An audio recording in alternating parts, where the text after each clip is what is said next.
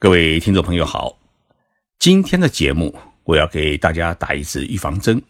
因为我会拿我们中国人跟日本人做一比较。因为工作的关系，我要经常接待一些来自中国国内的政府官员和企业家，并安排他们呢去日本的政府机构或者企业进行参观访问。在每一次的会谈结束之后啊，日本人很会关注我们中国人的一个细节。那就是在你离开座位的时候，会不会把椅子推回到原位，重新靠在会议桌边上？为什么日本人会特别在意我们中国人的这个细节呢？因为在日本，开完会之后啊，将椅子推回到原位是一个基本的常识，或者说是作为公务人员和商务人士的一个基本的素养。当然。日本人出于礼仪，绝对不会提示你该怎么做。但是，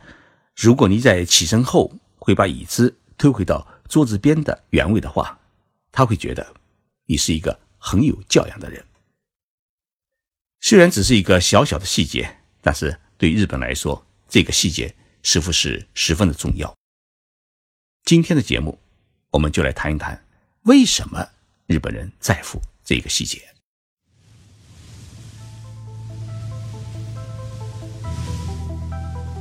任你波涛汹涌，我自静静到来。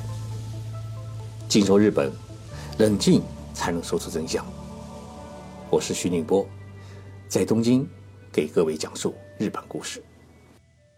收听这一期节目的听众朋友，不知有没有坐过中日两国之间的航线的客机？如果你坐过的话，不知有没有注意到一个细节，那就是在飞机上用餐时。如果是日本航空公司的客机，或者是全空公司的客机，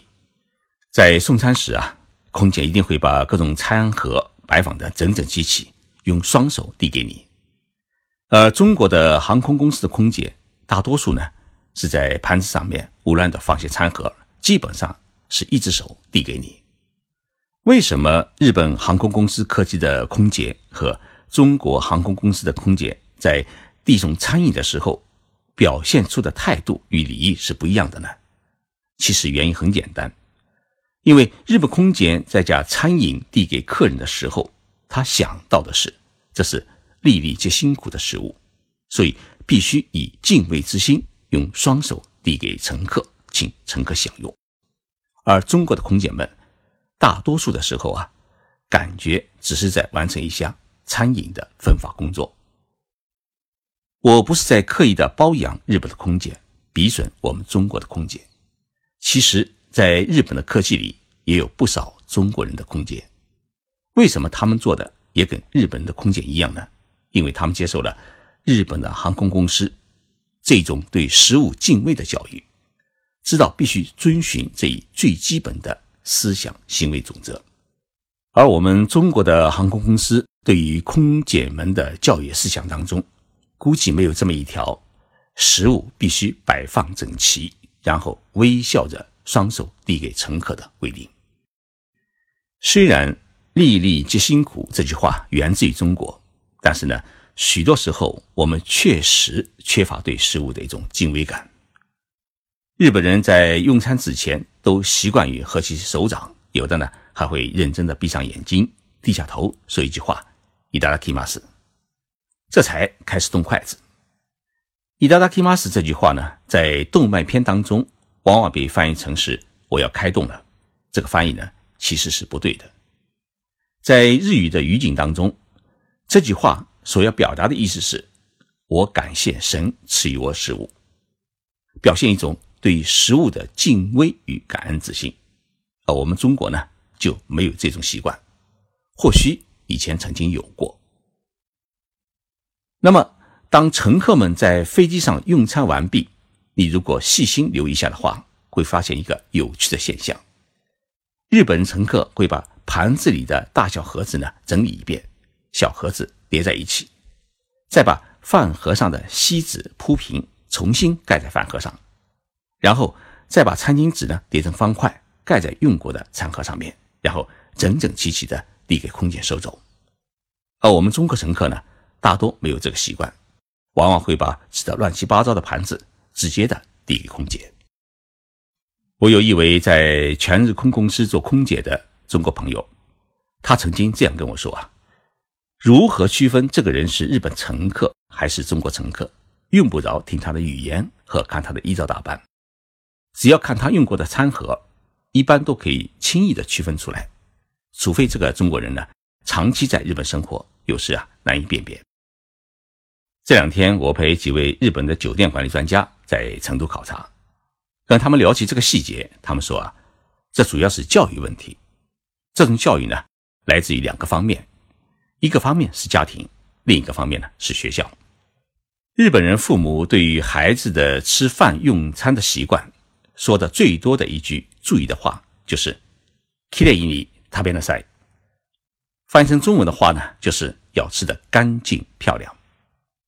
日本是一个岛国，鱼是日本人吃的最多的食物。日本人父母要求孩子在吃鱼时，不仅要吃得干干净净，而且吃完之后呢，要保持鱼的骨架不走形，也就是干净漂亮。对一个孩子来说，这是一种挑战，但是呢，必须这么做，因为只有做到干净漂亮，才能对得起这条鱼。而吃完之后呢，孩子必须要将自己的饭碗和盘子呢拿到厨房的洗碗池里面放好。甚至有的家庭呢，要求孩子直接把自己碗洗好。而在学校里面呢，日本从幼儿园开始到初中，都实行学校午餐的供应制度。午餐也是一个套餐，有各种各样的小盘子。孩子们从小接受这样的教育：吃饭前要说一句“いただきます”， 所有的食物不能剩下，必须吃完，除非你身体不好，事先向老师说明。吃完之后呢？所有的饭盒和菜碟子都必须回归原位，原来是怎样放的，也必须怎样放。然后自己呢，端到洗碗池里面，把它们洗干净后，再根据要求分别放到不同的地方。正因为日本人从小养成了这样的习惯，他不仅对于食物会产生一种本能的敬畏感，同时呢，对于自己使用过的碗和盘子、吃过的食物，一定会整理。收拾干净，这种习惯也表现在飞机上用餐之后呢，他会很自然的把自己吃过的盘子整理干净。日本人把这种习惯称之为收纳。收纳这两个字怎么写呢？就是收入的收，交纳的纳。比如说，你走进中国的肯德基餐厅，与走进日本的肯德基餐厅，会发现一个很大的不同，那就是。在中国的肯德基餐厅里面，你会看到，客人在用餐完毕之后，鸡骨头盘子都通通的放在桌子上面，拍拍屁股就走了，让服务员帮你来收拾吃过东西。而在日本的肯德基餐厅呢，客人在吃完东西之后啊，都是自己把吃过的东西和用过的杯子等端到垃圾箱前，根据可燃垃圾和不可燃垃圾的分类，放入不同的。垃圾箱里面，而服务员呢，最多是抹一下桌子，就可以安排新的客人入座。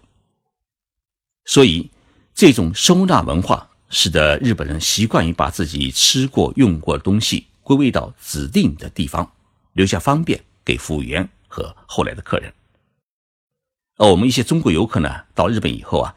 因为不知道日本的这一规矩，还是用在。国内肯德基餐厅的习惯，吃完之后呢，不收拾就走了，因此呢，也常常引起日本人服务员的不愉快，认为我们中国游客呢没有素养。其实，在我们中国，只是没有人要求或者教育你必须把自己吃过用过东西各自打理，因此也没有这种收纳的习惯。我们回到节目开头时说过的已知的问题。